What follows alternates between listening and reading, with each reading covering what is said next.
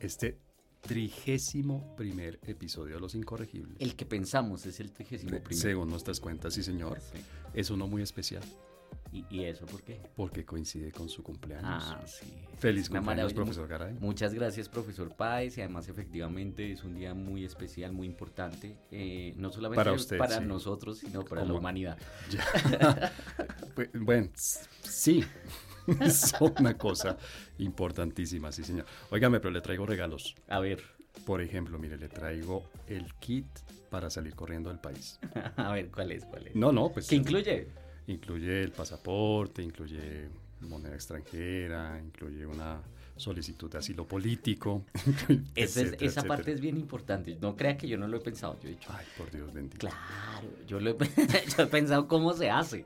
¿Cómo es que uno, porque la gente lo hace tan fácil? No, no es tan fácil y esa parte del asilo me parece lo más Bueno, delicado. también le tengo el kit para bajarle un poquito a los nervios, para relajarse un poco, bajar la calentura. ¿Y para- ese qué incluye? Pues un par de, de rones, ¿no? Un par de, una Mm, botella un buen gusta, me ron. gusta, me gusta. ujú, Una bolsita de estas para respirar, así que sí está, sí está así como muy acelerado, bronco aspirando, unas góticas de valeriana y una suscripción a un par de, de servicios de streaming como para que deje de ver noticias nacionales y pueda distra- distraerse.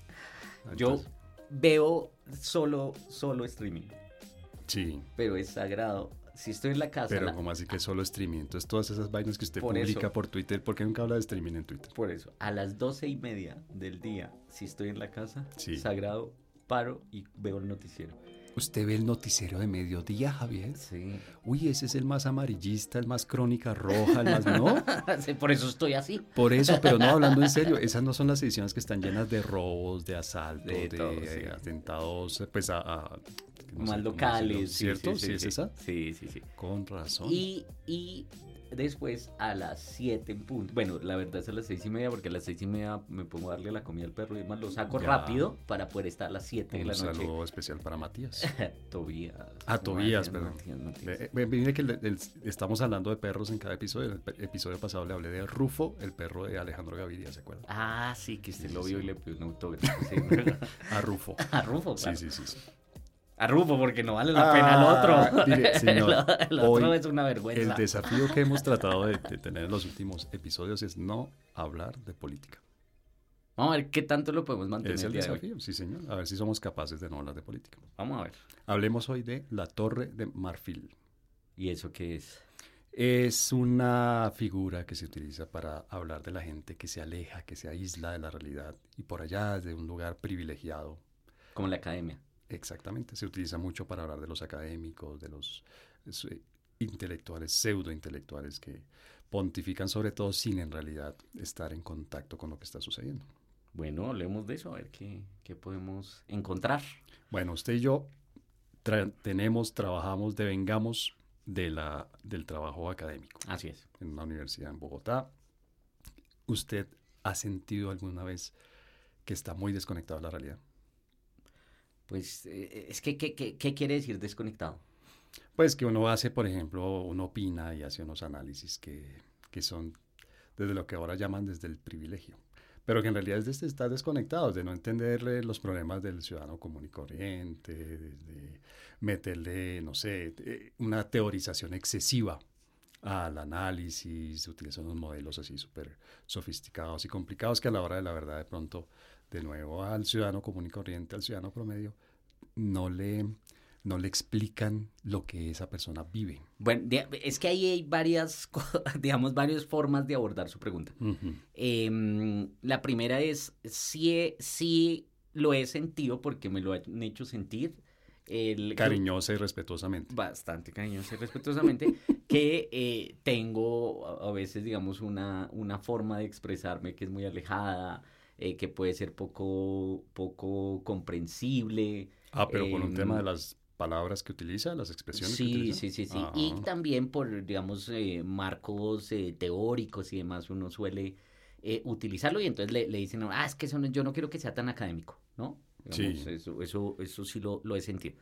Otra forma de abordar su pregunta es si em, eso necesariamente lleva a que uno se aleje y se distancie de las eh, de los problemas sociales. Y ahí sí pues no, no estaría tan seguro. Digamos yo no no estoy metido que hay, es que hay varios varios hay un, toda una gama digamos en la academia y sobre todo en nuestras nuestra área eh, de ciencias sociales eh, que em, que uno sí ve que hay un alejamiento, entonces tienen unos marcos, unos modelos, unas preocupaciones que son, no sé, eh, metafísicas. Eso sí, y que eh, terminan siendo como un poco ridículas. Claro, sí, sí. Eh, pero no. Realmente eso para qué sirve, ¿Qué, qué, aporta uno haciendo esas, sí, esas disertaciones así súper. Exactamente, pero hay, pero yo no me meto en esas, a mí no, no me gusta precisamente porque yo trato de ser práctico eh, por lo menos en los temas que abordo, en las, en la, incluso en los modelos eh, teóricos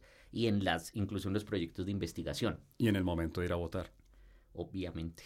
Ah, obviamente. Ay, no, no, que no podemos hablar de política. No, sí, no, no, Bueno, pero entonces usted sí se ha sentido, por lo menos por la forma de expresarse, de hablar. Sí, sí, la gente le hace, le dice a uno, mm, la gente le dice a uno, ah, es que eso no tan lejano, tal. Ya. pero y eso, a ver, pero yo creo que ahí vale la pena preguntarse. Si, si uno desde la Torre de Marfil, volvamos a esa figura,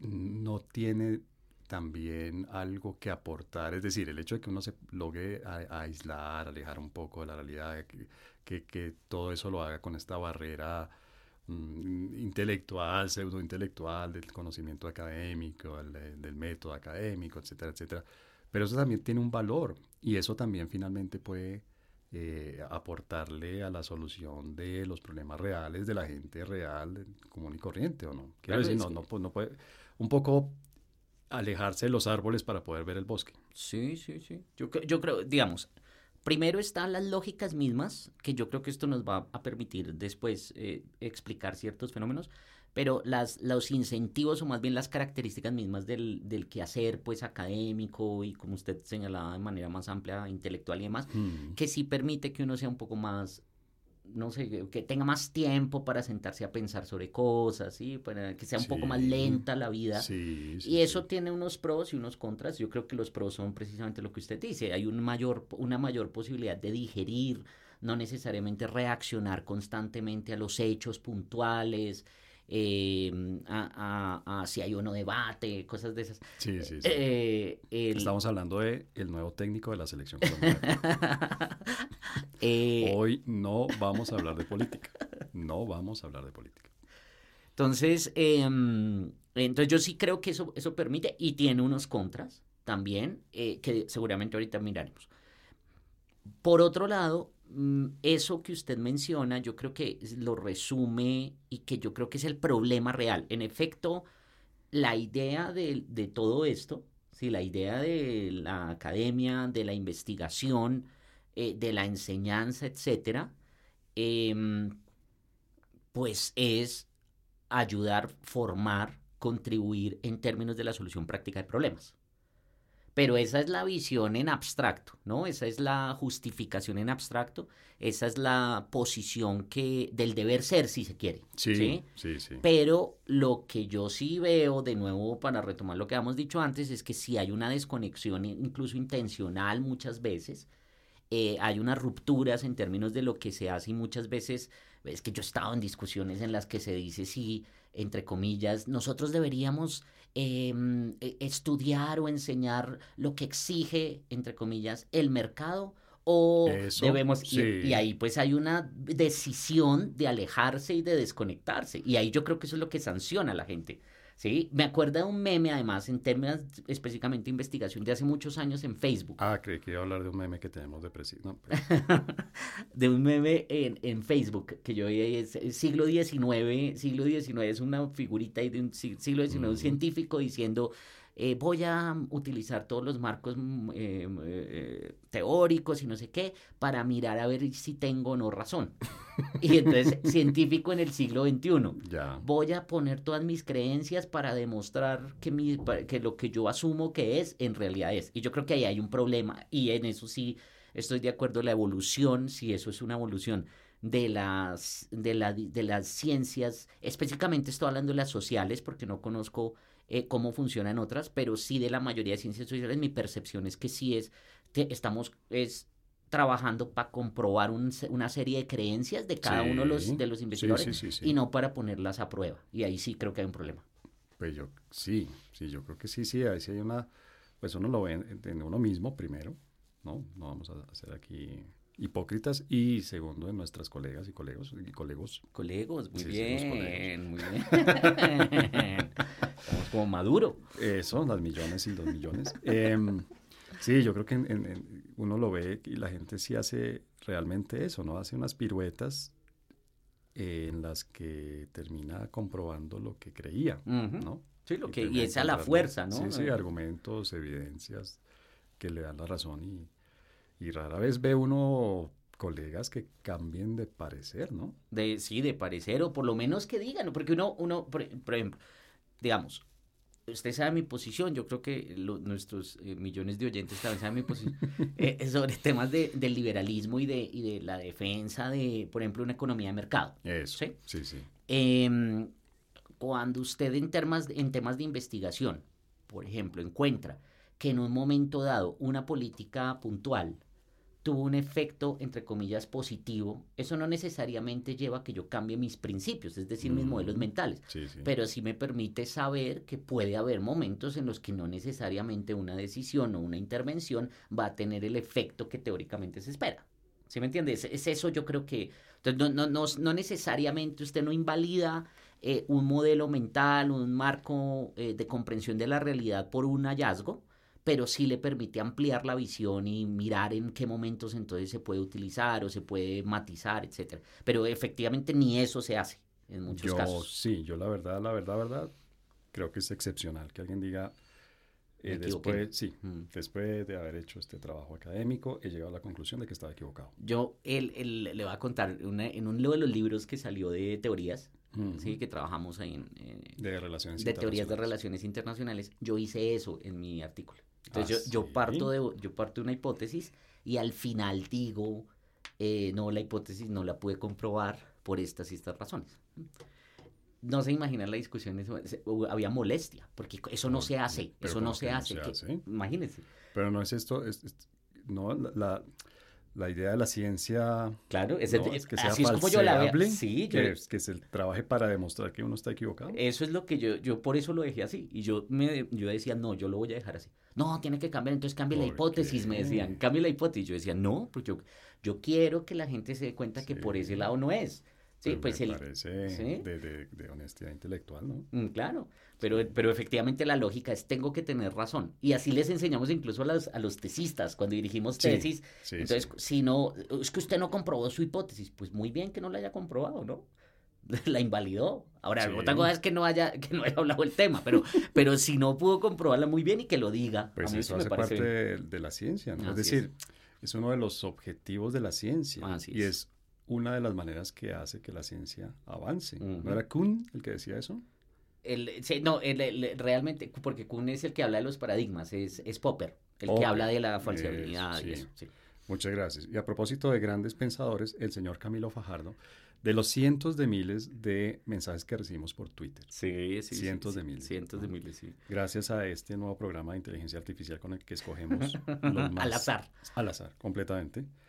El señor Camilo Fajardo nos propuso hace un par de días en Twitter, abro comillas, un capítulo donde exploren la situación de la ética profesional en el ejercicio y la impartición que ofrecen las universidades.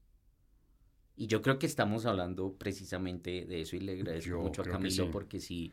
Eh, es un muy buen tema y es algo que yo creo que estábamos en mora porque lo habíamos mencionado en varios episodios y yo creo que sí estábamos en mora de hacerlo eh, y que reúne parte de esto, ¿sí? de, de, esa posición em, sobre, por ejemplo, esa parte ética es lo que usted antes mencionaba, cómo nosotros estamos añadiendo valor a la sociedad. ¿Qué quiere decir el valor desde el punto de vista académico? hacer lo que a nosotros nos parezca y enseñar lo que nosotros consideramos o enseñar lo que les sirve a los estudiantes. Es un tema, ¿no? Y pontificar, utilizar el salón de clases como una especie de púlpito desde, el que uno pontifica, desde que uno... Ahora, si quiere le propongo para la segunda parte de este episodio que hablemos del tema del adoctrinamiento. yo creo que vale la pena discutirlo.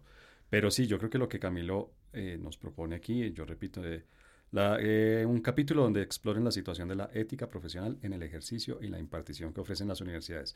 Esto lo escribe Camilo a propósito, y, y vuelvo a abrir comillas, vergonzoso lo que estamos viendo con periodistas y estrategas en cuanto al tema elecciones.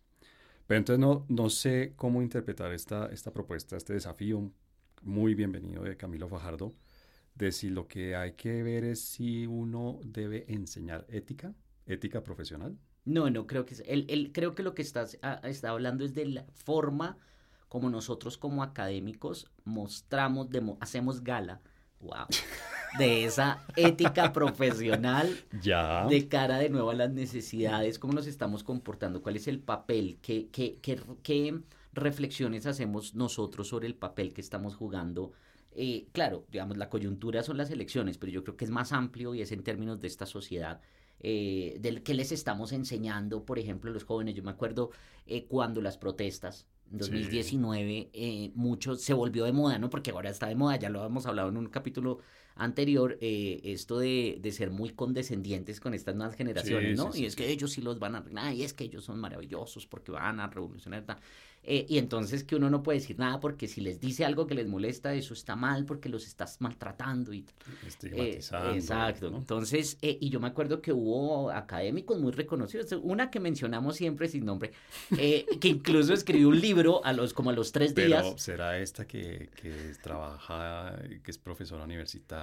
Claro, claro. O es esta que es analista en medios. También. O es esta que fue candidata hace cuatro años a tener un cargo en un gobierno de un partido, pero ahora fue candidata a una corporación, pero con otro partido. También, y que después volvió al partido originario.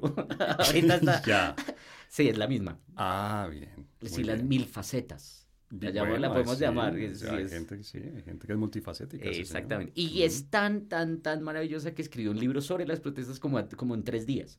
Entonces, para decir eso, para decir que era maravilloso y que entonces tocaba apoyarlo, está. Y yo creo que ese es un tema ético, ¿sí? ¿Cómo estamos nosotros interviniendo? Es decir, eh, tener esta posición condescendiente y de aceptar todo por parte de los, de los estudiantes y estas nuevas generaciones es realmente una posición responsable. Es nuestro trabajo, estamos haciendo nuestra, estamos añadiendo valor a la sociedad así. Que además va en contravía directa, directa, frontal de algo que, se ha puesto, yo no sé cómo llamarlo, de moda, y es la exigencia de tener pensamiento crítico. Ah, claro. desde hace unos años para acá todo es pensamiento crítico, hay que enseñar pensamiento crítico, hay mm. que ejercer el pensamiento crítico, hay que formar en el pensamiento crítico, y me parece que es precisamente el pensamiento crítico es eso, es no tragar entero, es no aceptar las cosas por más bonitas que parezcan, por más correctas que parezcan. ¿no? Que las intenciones no son, no son todo, que... Sí, que no eh, todo se logra a punta de leyes, por ejemplo, declaraciones. Eso que usted acaba de mencionar, y me parece muy grave porque uno ve personas, eh, incluso con doctorado en ciencia política, con que escriben sobre el tema que uno sabe que saben, mm. Y que creen, por ejemplo, que no, que todo depende de, de quien esté en el poder y que con eso se soluciona todo, por ejemplo. O de, una, que, o de una ley, ¿no? Que una o ley de una soluciona ley. todo. Exacto. Que una ley cambia la realidad. Y me parece increíble porque, y yo esto lo he criticado mucho, hay unos, hay unos economistas, creo que yo ya había hablado de ellos en, en acá o en algún lado, siempre hablo de ellos, porque además me pareció maravilloso, yo los conocí fue por un libro, un libro que sacaron de economía política.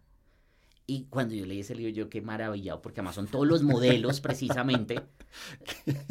que le refuerzan y le confirman lo que usted cree. No, no, no, no, no. no, no, no, no, no, no. no, son unos modelos de los que usted desprende que todas las dificultades en la toma de decisiones. ¿Cómo, cómo funciona? O sea, que, que, tomar una decisión de política pública no es solamente decir, ay, yo quiero que cambie el mundo y que todo sea perfecto. Que por decirlo así no es encender, encender o apagar un, interruptor. Exacto, sino que tiene una cantidad de implicaciones eh, que en los modelos pues son variables y que aparecen con letricas para hacer la, álgebra, que ellos lo manejan muy bien. Ya. Y yo no entiendo cómo ellos... Podríamos dedicarle un, un episodio a eso. Aquí hacemos una explicación de esos modelos, la demostración. Con un tablero acá. Sí, sí, sí. ese, ese día podemos grabar este episodio en video para que la gente disfrute aún más. Entonces, y, y, llegan a las conclusiones. En el libro, por lo tanto, ellos saben las implicaciones y las conclusiones de todos esos modelos y uno los ve en Twitter y yo no entiendo cómo desconectan esa complejidad que demuestran de saber cómo son las cosas para salir con es que necesitamos una ley o es que este es malo o este es bueno. Pero es que yo creo también, y creo que esto, de esto alguna vez habíamos hablado también, es que yo creo que en Twitter uno no es, uno no es uno, uno es un personaje. Sí, profesor pero... Eh, uno en Twitter crea un personaje en buena medida independiente de uno, muy diferente a uno sí. y, que se, y que lo contradice a uno en muchos, sí, muchos sentidos. Pero yo creo que hay unas cosas que uno de las que no se puede desligar, es decir, a menos de que usted sufra de múltiple personalidad, ¿sí me entiende? Pues es, sí, pero es que yo creo que en Twitter uno ve eso, no como una patología, sino como una manera, ¿no? Realmente ve uno otra personalidad de la misma persona. Eh,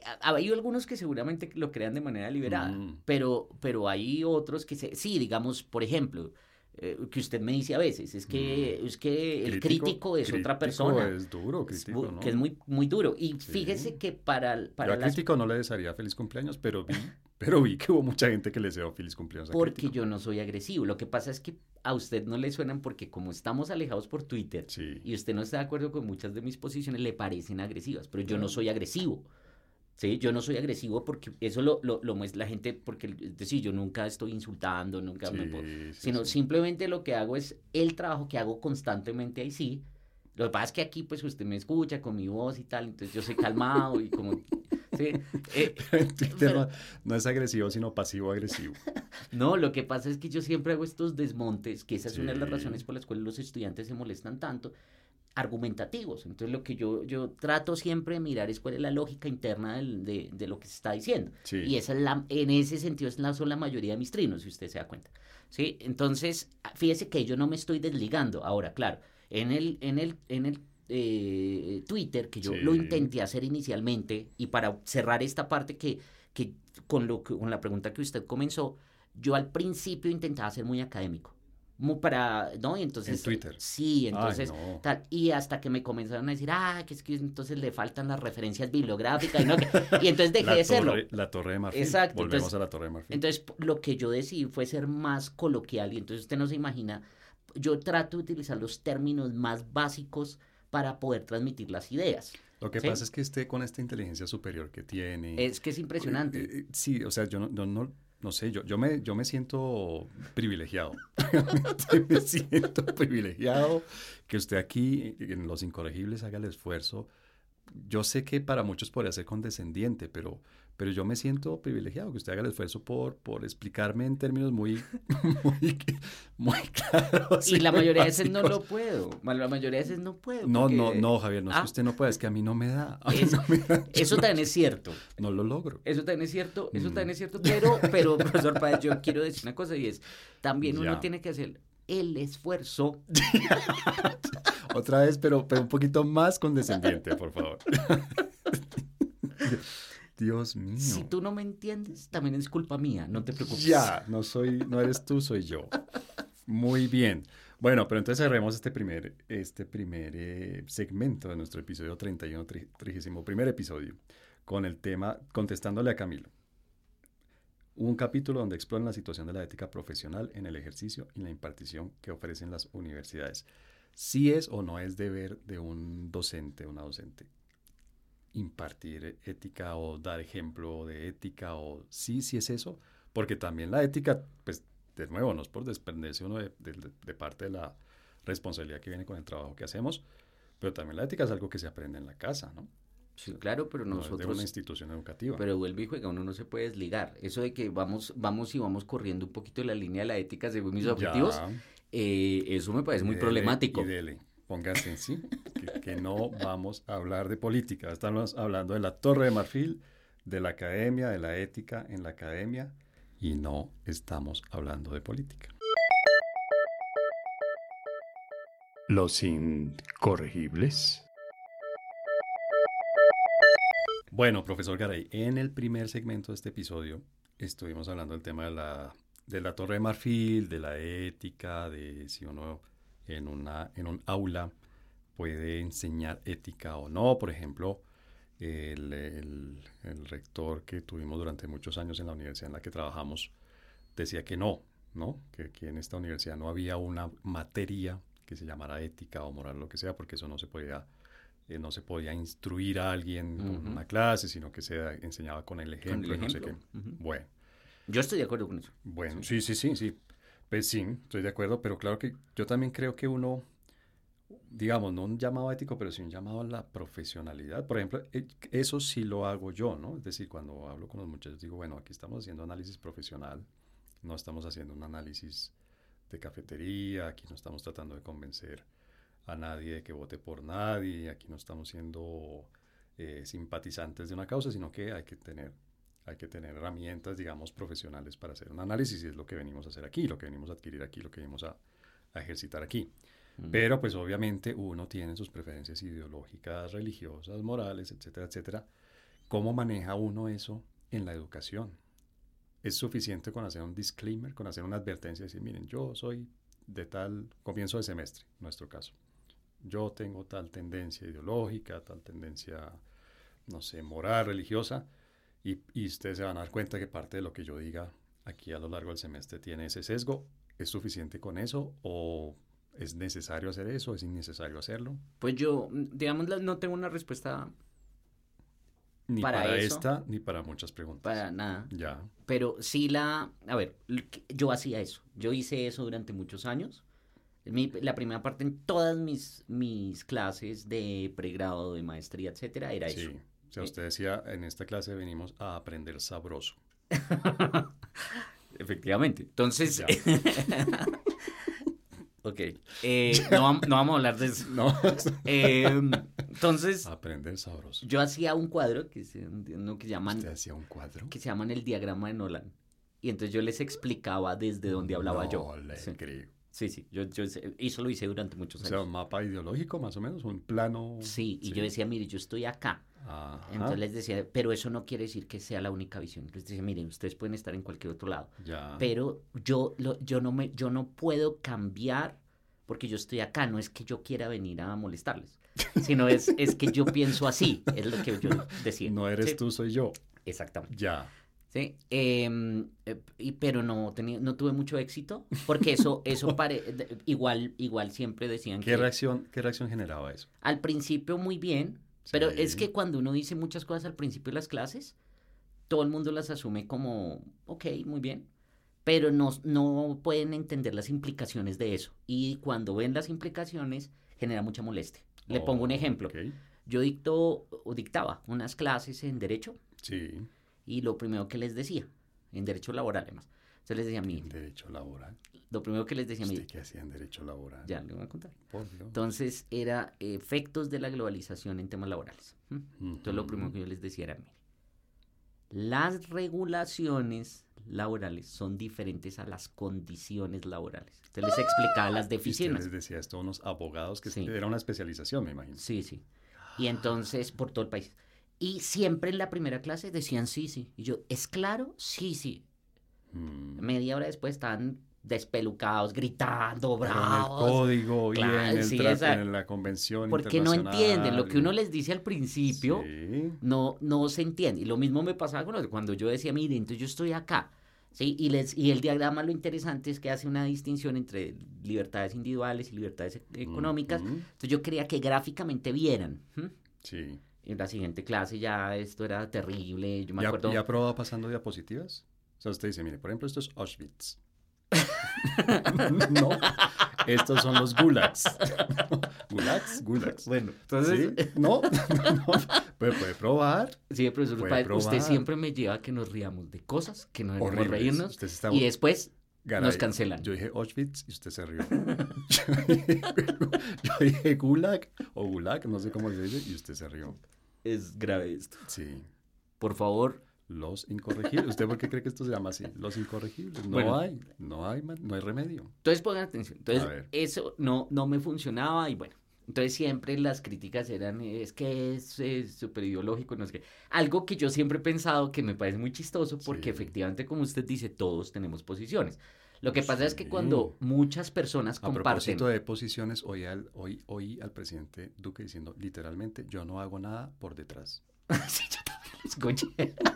Así dijo. Sí, yo también. ¿cierto? sí, yo yo no hago nada por detrás Sí, del yo- presidente Duque. Y yo dije, claro, pues el- tiene toda la... El, el misionero. ¿no? Y ya, un saludo muy especial al A él y a la primera dama. Este pero ojo, porque este presidente va a ver, va a ver que en ¿Usted unos lo va a años. extrañar? No, Ah, no, pero va a ver que en unos años vamos a estar viendo todo lo que hizo, que es positivo. perdón la risa, pero es que usted vieron la rapidez con la que contestó. Normalmente Garay piensa dos segundos antes de contestar este tipo de cosas. No lo pensó. No, aquí no. Ya, ya. Pero bueno, entonces, no volviendo al tema. por detrás. Entonces las posiciones. Entonces, em, em, sí, entonces, digamos, uno... Deje de pensar en el presidente. No, no, no, es que- es que usted me, me O sea, distrae. pasamos del meme al porno meme. Bueno, entonces, entonces yo, yo presentaba eso. Mm, ahora, ¿qué es lo que he intentado hacer? Ah, porque entonces, bueno, entonces cuando comparten muchas personas en un espacio unas mismas ideas, esas personas asumen que esas ideas son neutrales. Y por eso el que piensa diferente le dicen es que es un sesgado. Que me parece que además está mal Sí. utilizado el término, pero entonces, tan sesgado, sí, pero no- a ver, ustedes también están sesgados. Lo que pasa es que ustedes comparten su sesgo. Sí, o sea, aquí todos Sí. tenemos un sesgo. Pero Sí, igual sí. entonces ese era la- la el principal juicio eh, por muchos años. Por muchos años. Yo creo que hasta que me fui a hacer el doctorado. Pero entonces, para volver al, al- al- al- inicio de, este, de esta parte, el hecho de que usted advirtiera, eh, expresara abiertamente, yo tengo este sesgo libertario, yo creo ta, ta, ta, ta, ta, y eso me lleva en este tema a plantearme desde este punto de vista. ¿Eso era contraproducente? Sí, no servía. Ahora, lo que pasa es que estábamos hablando no desde si tiene efectos positivos o no, sino Mm. desde la ética. Pero entonces era, esa era mi forma de abordarlo. Yo sí creía que uno tiene que decirle a las personas desde dónde está hablando. Sí. Y lo hago en mis libros. Además, usted ve, usted ve el libro que, el primer libro que tengo y lo digo abiertamente, en el segundo libro, en este tercero que acabo de sacar. En todos los libros yo digo, "Mis, yo estoy hablando desde tal lado". Sí. Me parece que por lo menos es, eh, hay que hacerlo. ¿Sí? sí. Que sea suficiente, que era su pregunta, no sé. Porque entonces, ¿qué es lo que he venido haciendo después de, de- desde hace unos años? Ya no hago eso porque lo que he intentado es que mis clases sean completamente alejadas, ahí sí, de esas discusiones, ¿Ideológicas? no de discusiones ideológicas, sino discusiones de opinión, de temas de opinión. Mm. Entonces mis clases intento que sean entre comillas muy técnicas, ¿sí? Enseñarles algo porque es algo que además también me preocupa, que es otra parte de la ética, Sí. y es ¿qué, cómo formarlos, qué es lo que realmente ellos necesitan, cómo les estamos contribuyendo, cómo les estamos devolviendo lo que sus padres están pagando acá. Sí. Y, y yo no creo que sea solamente venga y hablamos de temas de actualidad y discutimos, sino Mm. yo quiero que ellos tengan algunas herramientas que les permitan defenderse en lo que sea que vayan a hacer. Lo he intentado hacer en los últimos años y tampoco, tampoco ha funcionado mucho. Ya, a ver, Javier, pero estoy llegando a la conclusión de que este trigésimo primer Que soy un fracaso como docente. es Es mi fin como académico. Eso sí es en realidad su declaración de renuncio a mi trabajo y me voy a dedicar, no sé, al humor, No, es al coach. ¿Usted ha pensado en ser coach? Se imagina yo de coach. Ya habíamos pasado por eso, recuerda. Ay, que intentamos monetizar por ahí. Exacto, y no, Claro, no funcionó sí. porque imagínese yo de coach. Ay, a mí me encantaría ser coach, sí. O el anti-coach. ¿Sabe qué se podría hacer una buena línea? El anti-coach. Usted no puede, usted no puede. no puede, no, acéptelo, no puede, acepte sus limitaciones. No, no, lo- no te da, no te da. Es que no sé si tomarme ese trago, hágale, ¿qué más da? ¿Qué más da? Es decir, la vida es corta, ¿no? ¿No? Ya lo decía Virgilio, ¿no? Comamos y muramos que mañana, perdón, comamos y bebamos que mañana moriremos, ¿no? Si funcionaba para, para el, eh, el poeta clásico, pues funciona para usted también. Pero entonces, bueno, Deje de trabajar tú, ¿eso a dónde lleva? entonces ponga atención. Entonces, Deberíamos tener pildoritas anti-coach en cada episodio de los incorregibles. ah, ah, no seguro. Sí. Podemos, eso sí, en- eso sí se me da fácil. Muy bien. Eso se me da fácil. Sí. Pero entonces, eh, eh, ¿qué es lo que, qué es lo que mm, ha pasado? Que entonces no les, no les parece tan interesante porque entonces dicen, ¿y dónde está la, entre comillas, la emoción? Porque nosotros además, Ah, hay que bueno, decirlo, en nosotros trabajamos en el área de relaciones internacionales. Entonces yo creo que hay unas expectativas por parte de los estudiantes y es, Mm, es chévere porque es una clase, son dos horas de la semana en las que voy y charlo sobre temas chéveres. ¿Sí? Sobre qué pas- está pasando en Rusia, cuéntenme qué Cuando pasa en Rusia. dice, ah, perdón, cuando usted dice chéveres, ¿a qué se refiere? Pues eh, que Porque eso- lo veo emocionado con una guerra que está dejando No, miles no, de no. muertos, ¿no? Lo que chévere, vamos a ver cuántos muertos van y No, esos cuántos son niños. es que a la gente le, a la gente le gustan esos temas. ¿Y qué está pasando en Estados Unidos? Y Morbo. cuénteme qué está pasando en Perú. Y, y son, son temas interesantes. Lo que pasa es que yo ya no incluyo esos temas, sino Mm. yo incluyo es herramientas de análisis. Ok. ¿sí? Entonces, y como a mí me gustan mucho los métodos cuantitativos, entonces les meto métodos cuantitativos. Pero no ha gustado. Óigame, pero a propósito, que es que ese es un, ese es un tema interesante y ese no le vamos a dedicar un episodio porque es, es un tema denso, pero sí creo que es un tema del que vale la pena de vez en cuando hablar. Y es, por más técnico que uno quiera ser Ujú. en el trabajo académico, no sé cómo llamarlo, eh, y uno utilice, por ejemplo, para, para, no sé, para garantizar ese nivel de, de- de tecnicidad, de ser muy técnico, uno utilice puras herramientas cuantitativas. En las herramientas cuantitativas también hay veneno, ¿no? Claro. Alguna vez usted me, me decía en una, una conversación de estas muy profundas, ¿no? Que tenemos usted y yo por fuera del micrófono. Es Sí. decir, aquí, aquí es la punta del iceberg. Sí. Nor- normalmente nuestras conversaciones son profundas. Impresionantes. Son una cosa de un nivel. Me duele la cabeza y todo eso. O sea, dura uno varios días para recuperarse, Exactamente. ¿cierto? Pero en alguna de esas conversaciones usted me decía que la campana de Gauss, Mm, que es, que es muy conocida en estadísticas, se utiliza mucho en, en muchos temas diferentes, o sea, en temas de electorales, por ejemplo, en temas económicos, da, que ahí había un sesgo. Sí, de- pues, ¿no? más que de, en la de lo que se considera la normalidad Eso. en la campana. Y, el- ma- ma- más que en la campana, Sí. en la el, el- el nombre de la distribución, porque se llama Sí. distribución normal y tenía unas concepciones, unas concepciones incluso religiosas de Gauss mismo, ¿no? De, O sea, se de- de- del creador del... se- del- pues del, del, más que el creador del que lo identificó y le dio, sí, te- ah, hizo todo el análisis, pues, detrás.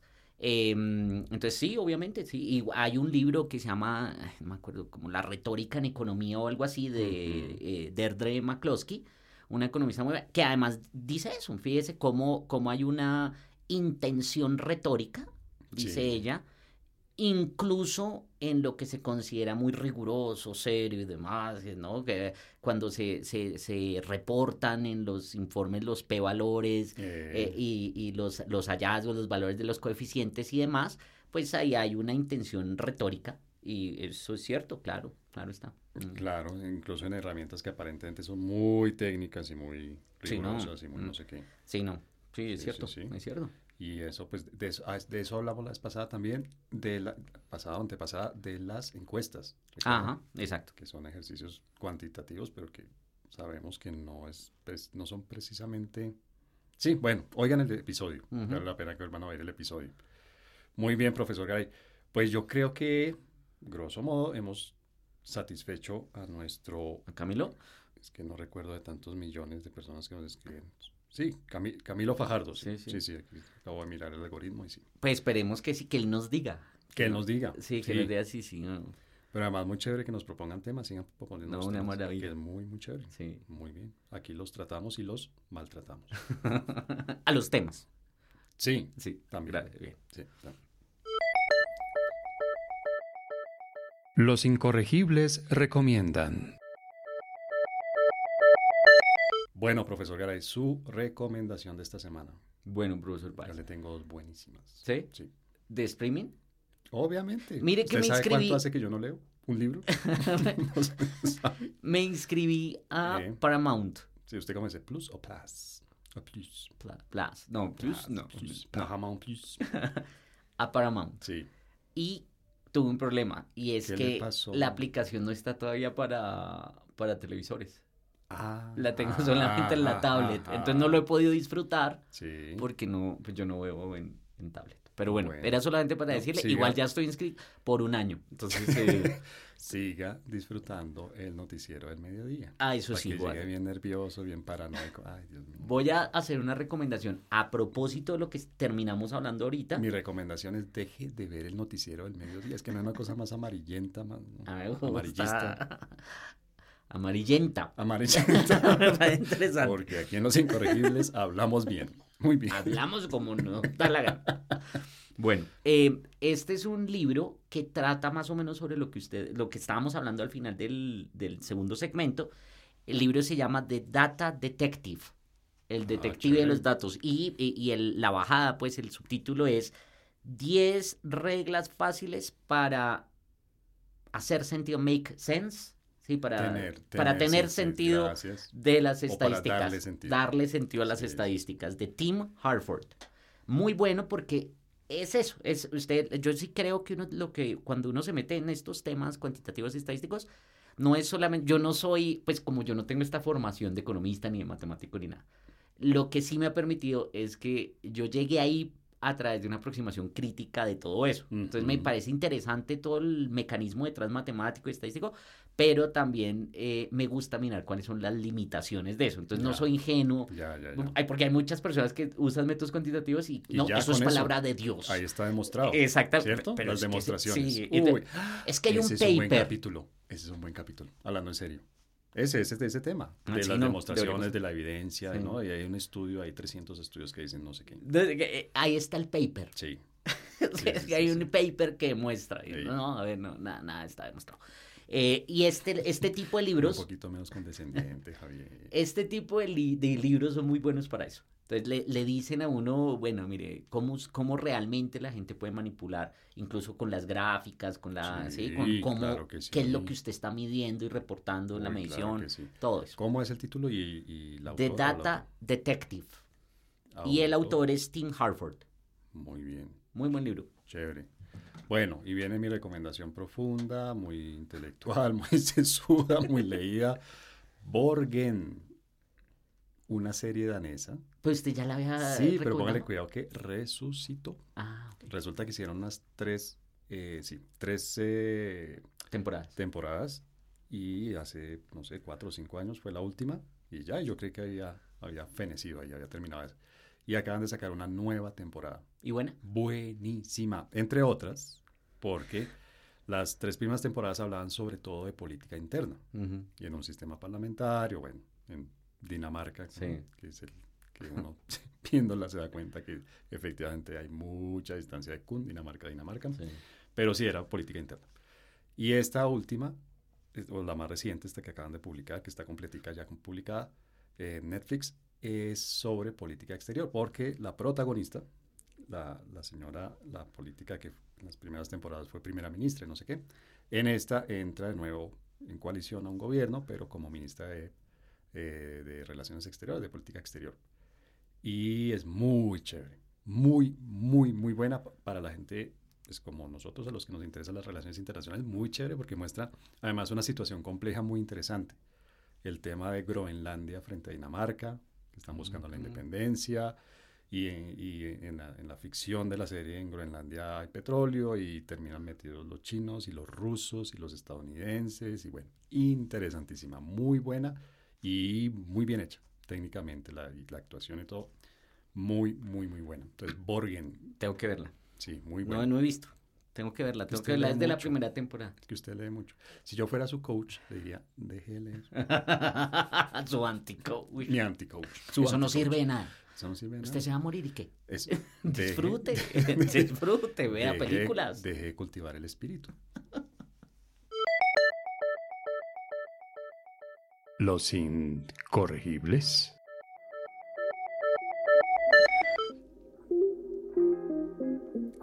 Profesor Garay, creo que lo logramos. ¿Qué cosa? No hablar de política. Sí, mire cómo se lo Sí, ve cómo la vida sí. es tan agradable sin política. Sin política, hablamos de muchas cosas sin hablar de política. Sí. Hablamos de su cumpleaños. Que es, que es una maravilla. Es, lo, es tal vez lo más importante del capítulo de A hoy. sí, sí, fue un momento. Yo creo que si uno viera las métricas, vería ahí un pico, Sí. pico de audiencia. Hablamos de, hablamos, hablamos de lo que va a ser después del domingo.